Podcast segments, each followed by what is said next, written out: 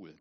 Ich habe auch einen weihnachtlichen Text, da geht es um Jesus als Baby und einer der Texte, der nicht ganz so populär ist. Es geht also heute mir nicht um die Hirten, es geht auch nicht um die Weisen aus dem Morgenland, sondern es gibt noch zwei Leute, die Jesus, also außer Maria und Josef, auch noch als Baby den Herrn kennengelernt haben. Um die geht's mir heute. Und den Text möchte ich äh, erstmal vorlesen. Der ist aus dem Buch Lukas, Kapitel 2. Ich lese es euch vor.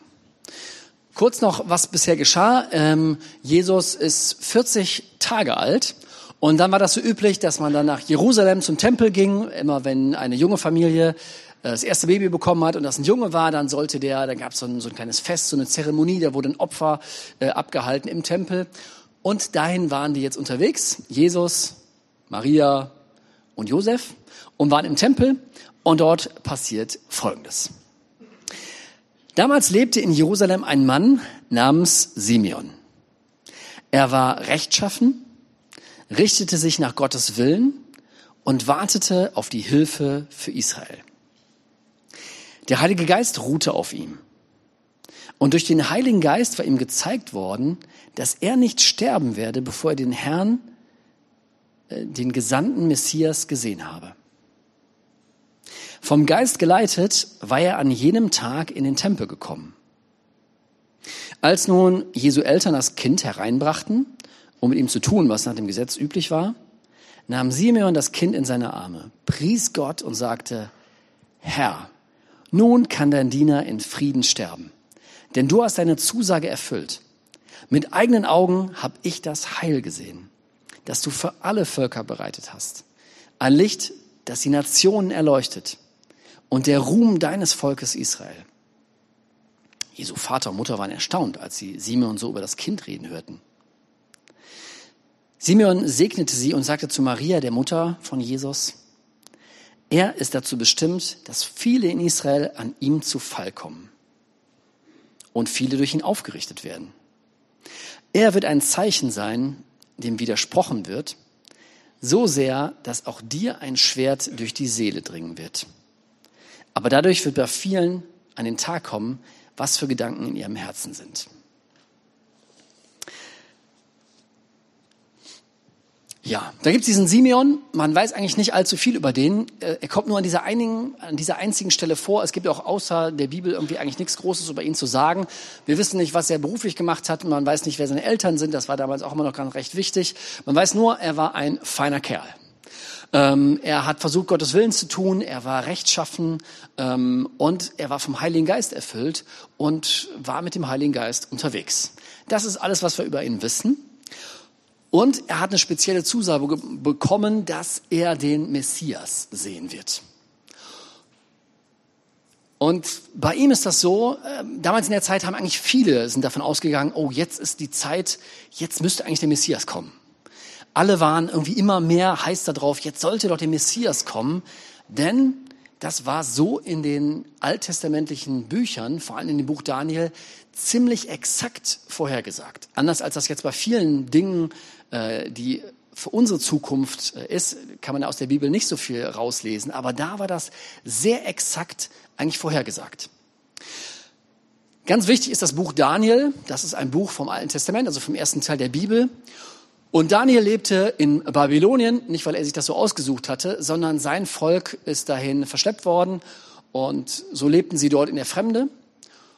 Und er hat sich da ziemlich hochgearbeitet, aber sein Heimatland war total zerstört. Jerusalem war in Schutt und Asche.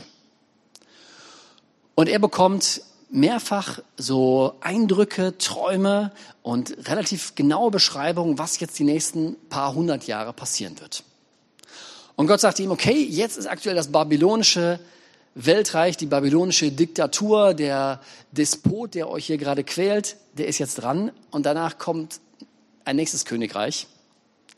Und danach kommt noch ein Königreich. Und danach kommt noch eins. Und das wird das Allerschlimmste sein. Das Schlimmste, was es bisher gegeben hat. Äh, das wird alles andere an Brutalität und Grausamkeit übertreffen. Und mitten in diesem Königreich kommt der Messias. Und ihr könnt das sehen an den Zeichen der Zeit jetzt sozusagen der nächste König, der wird irgendwann den Befehl geben, dass ihr wieder nach Hause gehen dürft und dass eure Stadt wieder aufbauen dürft, Jerusalem wieder aufbauen dürft. Und dann dauert es noch 62 Wochen und sieben Wochen und dann kommt der Messias. Und tatsächlich kommt im Jahre 457 vor Christus der persische König Kyros, gibt den Befehl, okay, Leute, ihr dürft wieder nach Jerusalem gehen. Ich gebe auch Geld mit dazu und Vollmachten. Jerusalem darf wieder aufgebaut werden. Und dann wussten alle, okay, ab jetzt zählen diese 62 plus 7 sind 69 Wochen. Dann kommt der Messias. Eine Woche hat normalerweise sieben Tage. Und hierbei sind aber nicht äh, die normalen Wochen gemeint, sondern sogenannte Jahrwochen. Da hat dann eine Jahrwoche hat sieben Jahre. Wir hatten Handy dabei, 69 mal 7, 483 Jahre. 483 Jahre, ab diesem Befehl müsst ihr warten, dann kommt der Messias. Wenn man das jetzt mal rechnet, der Befehl 457 vor Christus, dann die Zahl da drauf rechnen, 483 Jahren, dann kommt man im Jahre 27 nach Christus raus. Da ist Jesus, der nicht ganz um Null geboren ist, das hat man hier bei der Zeitrechnung so ein bisschen äh, nicht ganz exakt den Nullpunkt festgelegt. Er ist ungefähr drei vor Christus geboren, geht man von aus. 27 nach Christus ist Jesus 30 Jahre alt. Und da ruft er, Leute, die Zeit ist jetzt vollbracht. Jetzt geht's los. Jetzt kommt die Herrschaft Gottes und ändert euer Leben und glaubt an diese gute Botschaft. Und wenn ich mich jetzt hier auf die Alleestraße stellen würde und sagen würde, jetzt irgendwie das Reich Gottes ist jetzt da oder irgendwie sowas, dann würden alle mich nur komisch angucken. Damals wussten die Leute schon, was damit anzufangen. Daniel war ein sehr populäres Buch und irgendwie die waren alle heiß. Die haben gesagt, ist, jetzt sollte doch der Messias kommen. Jetzt ist es, wir haben die Uhr nach, nachgestellt. Vielleicht wusste nicht jeder ungefähr, wann jetzt hier Kyros, der XY, äh, wann der das jetzt wirklich gesagt hat. Aber die Stimmung war, der Messias, jetzt sollte doch kommen. Jetzt ist Simeon ja noch ein paar Jahre vorher dran. Aber auch er kannte das, das war ein populäres Buch, Daniel. Und ich glaube, auch er war schon ein bisschen heiß, aber er hatte noch eine Zusage. Keine Ahnung, ob er alt war. Auf vielen Gemälden wird er immer als, als alter Mann dargestellt, aber vielleicht war er auch jung. Aber er hatte die Zusage, du wirst ihn sehen. Mit eigenen Augen. Bevor du gestorben bist, wirst du den Messias gesehen haben. Damals sind die Leute auch nicht so alt geworden. Und er hat sich daran festgehalten. Und er hatte eine persönliche Beziehung zum Heiligen Geist. Und dann hat er eine Eingebung an einem Tag, jetzt sollst du in den Tempel gehen. Keine Ahnung, wie das war, ob er so einen inneren Druck verspürt hat, ob er einen Gedanken hatte, jetzt musst du dahin oder ein Gefühl oder so eine innere Stimme gehört hat. Spannend finde ich, wenn er das nicht gemacht hätte, dann hätte er den Jesus nicht getroffen oder keine Ahnung, ob Jesus, ob der Herr im Himmel das noch irgendwie anders hätte hinbiegen können, dass er den doch noch sieht. Aber das war irgendwie sein Moment und er geht in den Tempel. Er achtet auf diesen Impuls vom Heiligen Geist. Und dort kommt er an und er sieht eigentlich nichts Besonderes. Er sieht junge Familien mit neugeborenen Babys, die da am Schreien sind oder am Schlafen sind. Es finden Zeremonien statt, es ist vielleicht auch festlich. Es ist aber auch etwas, was da eigentlich fast jede Woche stattgefunden hat. Und er sieht nichts Besonderes. Er sieht Jesus als Baby und er hat ja noch kein Wunder gemacht, noch keinen gesund gemacht, noch keine Rede gehalten, noch gar nichts. Aber er erkennt irgendwie, und vielleicht hat ja Simeon auch gedacht, jetzt müsste doch eigentlich ein Kerl da stehen, der irgendwie was bringt. Aber er sieht dieses Baby und erkennt, das ist der Messias. Das ist der Gesalbte. Das ist der Gamechanger jetzt bricht irgendwie was ganz Neues an. Nach 480 Jahren Unterdrückung, Regime, Quälerei, jetzt kommt der Messias. Und er scheint es zu sein. Und er geht hin und hat, äh, einmal nimmt das Kind auf den Arm, kleine Kinder auf dem Arm zu haben, ist grundsätzlich immer super. Wir haben selber bei uns in der Emilienstraße, dort wo wir wohnen, mehreren Familien, sind wir auch ganz happy, dass wir jetzt ein äh, Baby wieder bei uns im Haus haben. Und wir als Familie, weil es nicht unser Baby ist, wir versuchen immer irgendwelche Gründe zu finden, irgendwo, dass wir uns dann da verabreden oder uns irgendwas ausleihen, um das Baby nochmal zu sehen. Es ist total cool.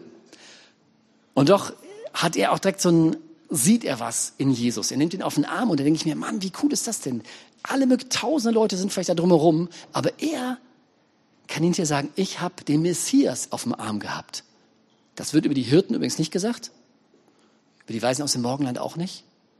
Aber er war der, den den Messias, keine Ahnung, mal auf dem Arm hatte. Ist das nicht cool?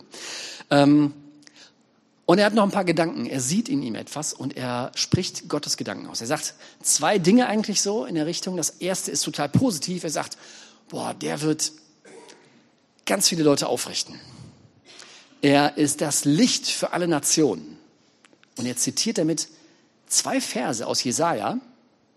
Da steht das auch, dass Jesus das, der Messias wird das Licht für die Nationen sein. Und dieser, diese zwei Verse sind bei allen Texten, die man findet, kein Rabbi hat diese Verse zitiert.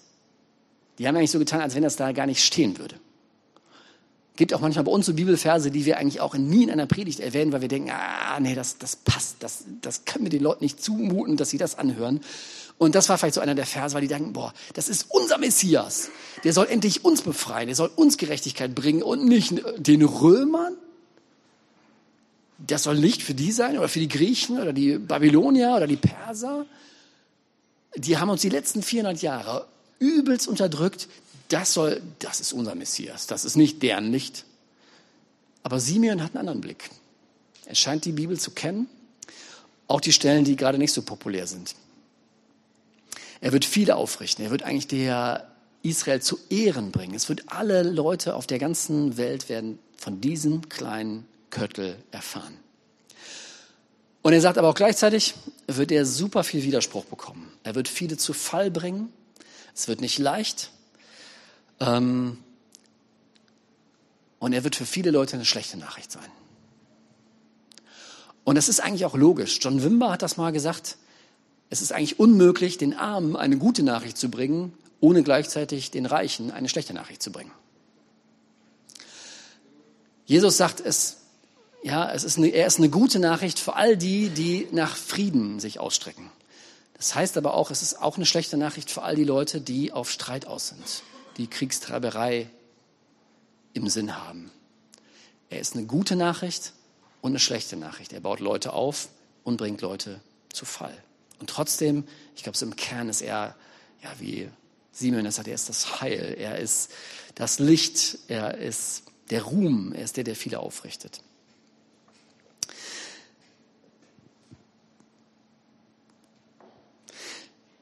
Ja, ähm, jede gute Predigt hat irgendwann drei Punkte. Keine Ahnung warum, aber es hat sich so eingebürgert. Drei Punkte ist immer gut. Deswegen habe ich auch drei Punkte, wo ich denke, drei Punkte, die wir uns von diesem Mann abgucken können, die wir von ihm lernen können. Drei Sachen. Und das erste ist, ähm, er wartet auf den Messias. Er hat eine Zusage. Ähm, vom Heiligen Geist, hey, du wirst ihn noch selber mit deinen eigenen Augen sehen, warte mal ab, du wirst ihn sehen. Er hat eine Zusage und er macht dieses Warten nicht so, also ich, wie ich das lese, es ist ja nicht super viel Text, es ist auch ein bisschen Interpretation, aber ich glaube nicht, dass er so wartet nach dem Motto, ja, mal gucken, mal gucken, ob es passiert. So.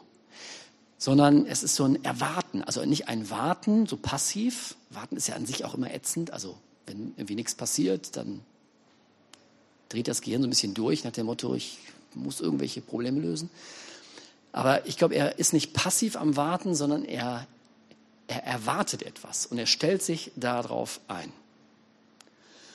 Er stellt sein Leben irgendwie darauf ein, dass das passieren kann. Ich glaube, dass er äh, versucht hat, flexibel zu sein, dass er, wenn irgendwie sagt, jetzt ist der Messias da, dass er irgendwie, keine Ahnung, schon irgendwie einen Koffer gepackt hat oder irgendwie, dass er bereit ist, dass er das trainiert hat er hat es erwartet und nicht passiv. Und ich glaube, dass er sich diese Zusage, wann immer er das auch vom Heiligen Geist bekommen oder gehört hat und wie häufig er das auch schon gehört hat, dass er sich das aufgeschrieben hat. Das ist das Erste. Ich, keine Ahnung, würde euch gerne motivieren, dass ihr all die Dinge, die, wo ihr meint, das hat Gott vielleicht mal zu euch gesagt. Ihr wart irgendwie in der Natur, habt einen Spaziergang gemacht, einen Sonnenuntergang gesehen und hatte plötzlich einen Gedanken, der so richtig anders war als sonst. Der sie euch den aufschreibt. Ich habe so ein kleines Buch, wollte euch eigentlich mitbringen, habe es aber vergessen. So ein braunes Buch, da schreibe ich mir alle die Dinge rein. Oder in einem Gottesdienst, da war irgendwie eine Aussage, äh, die mich mehr getroffen hat als, als sonst, wo die, die so besonders war. Das ist auch nicht was, ich schreibe da nicht jede Woche was rein, auch nicht jeden Monat. Und doch füllen sich die Seiten.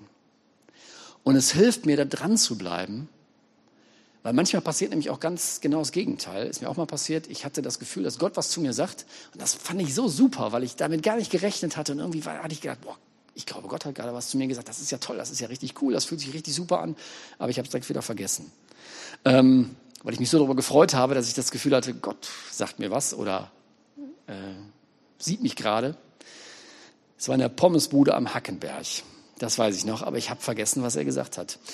Deswegen warten, an was festhalten, etwas zu erwarten. Schreibt euch die Dinge auf. Ähm, das ist eine totale Hilfe, da dran zu bleiben. Zweiter Punkt. Ähm, er gibt hier etwas weiter. Er sagt, welche, was er in dem Baby sieht. Und das ist auch sowas, was so hm, Frauen und Männer Gottes auch häufig tun, dass sie sagen, ich sehe in dir das und das. Äh, und Gottes Gedanken mal so aussprechen. Und ich finde das total cool, dass er das macht.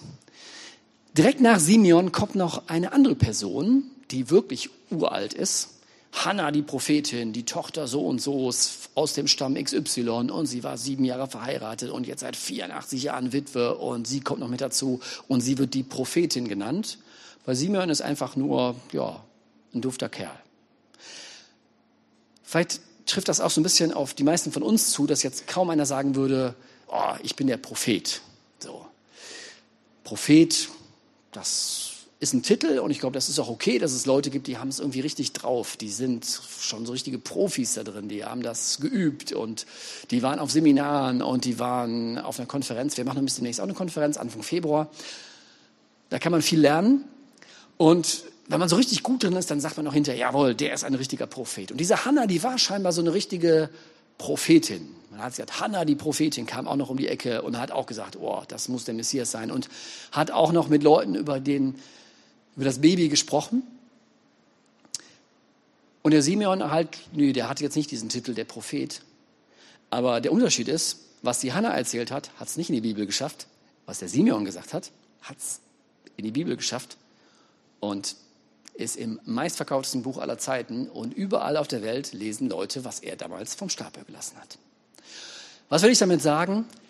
Ich will damit sagen, was wir von ihm lernen können. Auch wenn du denkst, ich bin jetzt nicht der, der Prophet.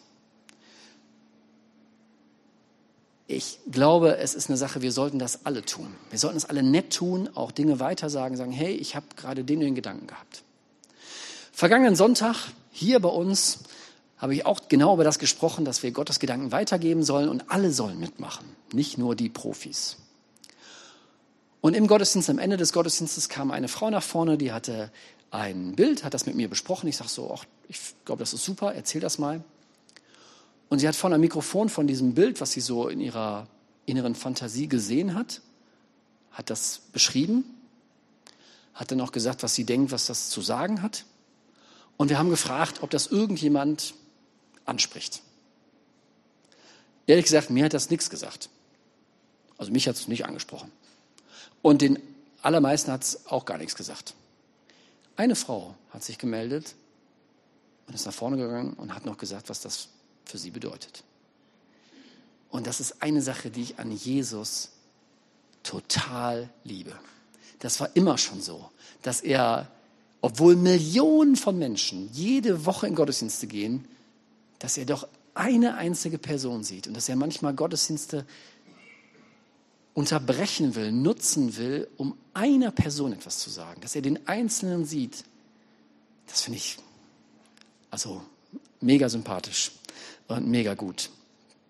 Und deswegen lass uns alle mitmachen, lass uns diese Gedanken vorsichtig äußern. Und selbst wenn das jetzt gar keiner angesprochen hätte, wäre auch keiner zu Schaden gekommen. Wäre auch nicht so schlimm gewesen. Letzter Punkt, was wir von ihm lernen können, ist, ähm, er hört die Stimme des Heiligen Geistes. Und ich finde, er macht das total gut. Denn er geht einfach in den Tempel. Was wäre, wenn er falsch gelegen hätte? Nichts. Er war einfach in den Tempel gegangen und da wäre nichts weiter passiert. Keine Ahnung, vielleicht ist er ja auch mehrfach in den Tempel gegangen und äh, zwei, dreimal hat er falsch gelegen und äh, es war gar nicht der Heilige Geist. Aber er macht es. Und immer, wenn du es machst, bekommst du hinterher auch ein Gefühl dafür, ob das jetzt richtig war oder nicht. Ich habe mal, das ist glaube ich zwei Jahre her, hatte ich auch an einem Donnerstagabend auch noch mal abends den Eindruck, ich sollte in den Allee Center gehen. Und ich habe auch gedacht, tja, wie finde ich das jetzt raus? Ob das jetzt irgendwie was von einem Herrn war? Eigentlich nur, wenn ich mal in den Allee Center jetzt gehe. Aber es war schon eigentlich, waren die Geschäfte eigentlich, es war viel zu spät. Ich bin aber dann halt losgefahren und bin dann da rumgeirrt und habe gedacht, hier ist ja alles zu, was soll ich denn noch hier? Damals gab es noch den Real, der hatte längere Öffnungszeit, dann bin ich noch mal da durch und ja, hat dann mein Parkticket bezahlt und da bin ich Leuten äh, direkt in die Arme gelaufen. Ähm, vier Leute, die ich vom Teencamp kenne, die ich da ewig nicht mehr gesehen habe. Und wir hatten noch eine wunderschöne, total nette Begegnung, ein super nettes Gespräch. Und das war richtig cool. Bin ich mir 100% sicher, dass es jetzt Gott war, der gesagt hat, fahr in Allee Center? Ehrlich gesagt, immer noch nicht. Bin auch ein bisschen skeptischer Typ. Aber ich würde mal sagen, so 90 Prozent. Weil das Gespräch war, ich bin in der Zeit häufig in Allee Center gegangen, habe ich sonst nie solche Gespräche im Allee Center. Und das war schon echt gut. Ja, viele Leute wundern oder fragen sich immer, ja, aber wie höre ich das denn? Wie höre ich denn oder wie unterscheidet sich das, wenn ich irgendwie, wenn jetzt Gott mir was sagen will? Wie, wie könnte das denn sich anfühlen? Oder wie sicher kann ich mir sein? Ich glaube, es hört sich viel nach dir an. Es hört sich ein bisschen nach deinen Gefühlen an, ein bisschen nach deinen Gedanken an. Irgendwie dazwischen und doch ein bisschen anders. Ich glaube, eine ganz große Hilfe, wie wir das wahrnehmen können, ist, dass wir uns darauf fokussieren. Dass wir versuchen, das wahrzunehmen. Man weiß nicht ganz genau, wie viel äh, Informationen unser Gehirn wirklich verarbeitet, also wie viel Informationen ankommen. Es gibt so Hirnforscher, die versuchen, das rauszufinden. Und das sind natürlich nur Spekula ein bisschen Spekulationen, aber auch Wissenschaft. Und man geht von 11 Millionen Informationen pro Sekunde aus. Das ist doch krass, oder? 11 Millionen Informationen, die angeliefert werden pro Sekunde. Der Witz dabei ist, dass nur 40 Informationen es in unser Bewusstsein schaffen. Pro Sekunde. Trotzdem gibt es auch noch die äh, 10.999.960 äh, Informationen, die gibt es ja auch noch. Die sind da, aber wir äh, nehmen sie nicht wahr. Und das ist auch, das ist gut. Also sonst würden wir ja irre werden. Und der Punkt ist, was in unser Bewusstsein kommt, entscheidet unser Fokus. Vielleicht ist das euch auch schon mal auf, so aufgefallen, wenn ihr ein neues Auto kaufen wollt. Wir wollten, einen, äh, haben uns einen Kleinbus gekauft, einen Umzug oder einen Ausflug oder so und ähm, haben äh, Opel Vivaro, Renault Traffic, Nissan NV300, das ist eigentlich alles die gleiche Karosse. Und wenn man sich damit beschäftigt und dann durch die Gegend fährt, sieht man überall diese Busse. Also man hat das vorher nie so wahrgenommen, aber wenn man so gerade auf, der, auf das Thema fokussiert ist, dann sieht man die überall denkt sich, boah, die sind ja überall die Autos. Oder Opel Zafira haben wir mal gekauft und plötzlich haben wir überall Opel Zafiras gesehen. Das liegt daran am Fokus, dass es dann plötzlich Informationen ins Bewusstsein schaffen. Und das können wir ein bisschen steuern, indem wir darauf fokussiert sind.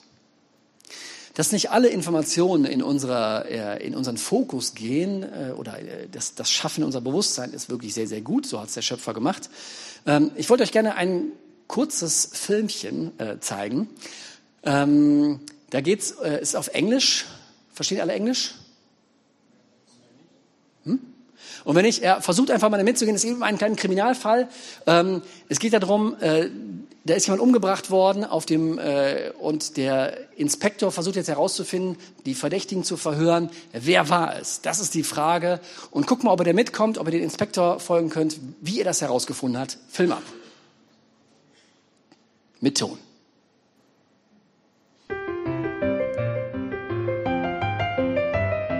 Clearly, somebody in this room murdered Lord Smythe, who, at precisely 3.34 this afternoon, was brutally bludgeoned to death with a blunt instrument. I want each of you to tell me your whereabouts at precisely the time that this dastardly deed took place. I was polishing the brass in the master bedroom. I was buttering his lordship's scones below stairs, sir. Why, I was planting my petunias in the potting shed. Constable, arrest Lady Smythe. But, but how did you know? Madam, as any horticulturist will tell you, one does not plant petunias until May is out. Take her away. Sorry, madam. It's just a matter of observation. The real question is how observant were you? Einmal Stopp bitte. Alle, die den Film nicht kennen, oder wer kennt den Film? Wo? Ja, ich habe ihn schon mal gezeigt. Da sind auch zwei, woher ihr den wohl kennt. Ähm, okay, die, ihr, die ihr den Film nicht kennt, was ist euch aufgefallen an dem Film? Ruft mal rein. Wie der Bär? Hä? Du kennst den Film schon? Okay, andere Jacke. Der, die Ritterrüstung. Steht plötzlich da, statt dem Bär steht plötzlich eine Ritterrüstung da. Und der Inspektor hat eine andere Jacke. Der Butler hatte äh, dann so Kerzenständer also statt äh, Nudeln. Richtig. Was fällt euch noch auf? Die Blumen sind andere, ne? Martin, jawohl. Richtiger Sherlock. Sonst noch was? Hier? Euch nichts aufgefallen? Okay, während dem Video ändert sich quasi alles. Alles ändert sich in dem Film. Äh, die Klamotten, die Waffen, was sie in der Hand haben, der Teppich, da liegt eine andere Leiche, andere Bilder, andere Blumen. Alles ändert sich. 21 Changes. Mach mal weiter.